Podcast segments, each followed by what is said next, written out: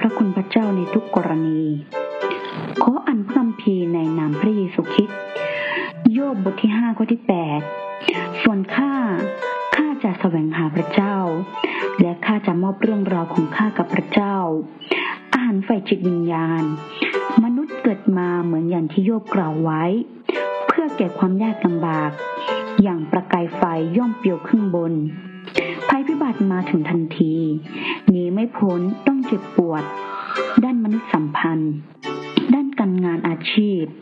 เราต่างต้องเจอกับปัญหามากมาย แต่ใช่ว่าเราสามารถควบคุมได้ นับประสาอะไรที่การจากเป็นและการจากตายที่เราคาดเดาไม่ได้ บุตรของพระเจ้ามีความโชคดีอยู่อย่างหนึ่งคือ เราสามารถมอบเรื่องราวใหญ่ๆ เล็กๆต่างๆ ไว้กับพระเจ้าได้ ถ้าเรายืนหยัดพึ่งพระเจ้า พระองค์ย่อมนำเราออกจากความยากลำบาก เห็นแสงสว่างใหม่ ในกระบวนการนั้น เพราะข้าพเจ้าได้วางใจพระเจ้า จิตใจจึงเกิดความสงบสุข ความเชื่อผ่านกันหล่อหลอม มั่นคงยิ่งขึ้น ตอนนี้เราจะมาอธิษฐานพร้อมกันค่ะ ถวายกันอธิษฐานในพระนามพระเยซูคริสต์พระองค์ที่รักวิถีชีวิตเหมืองฝ่าดัน ดันแล้วดันเล่า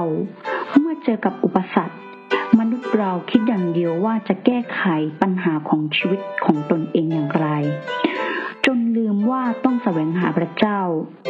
สุดท้ายนี้ทำให้ทั้งเหนื่อยกายและเหนื่อยใจ ความเชื่อเกิดความหวั่นไหวพระองค์เจ้าข้า เราสามารถพึ่งและมอบฝากไว้กับพระองค์อย่างสิ้นเชิง เฝ้าหวังพระองค์ ไม่พึ่งความฉลาดความสามารถของตน การกระทำทุกสิ่งพระเจ้าทรงรับรู้ พึ่งพระเจ้าทรงนำทางแก่ข้า และทุนขอพระองค์ทรงยืนหยัดความเชื่อแก่ข้า พึ่งพระเจ้าขอพระคุณพระองค์เสมอ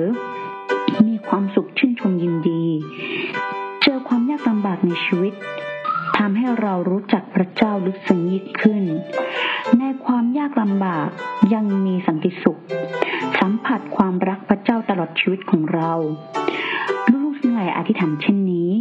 ทุนขอพระองค์ทรงสดับฟัง และพอพระทัยคำอธิษฐานของลูก ขอถวายสง่าราศีแด่พระนามพระเยซูคริสต์ฮาเลลูยา อาเมน